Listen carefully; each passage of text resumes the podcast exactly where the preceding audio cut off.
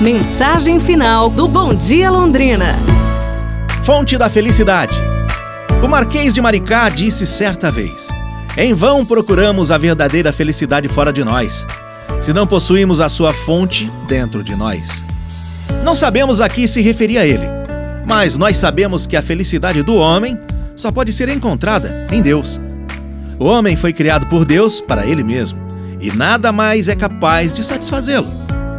Quantas pessoas gastam sua vida em busca de algo exterior que a satisfaça?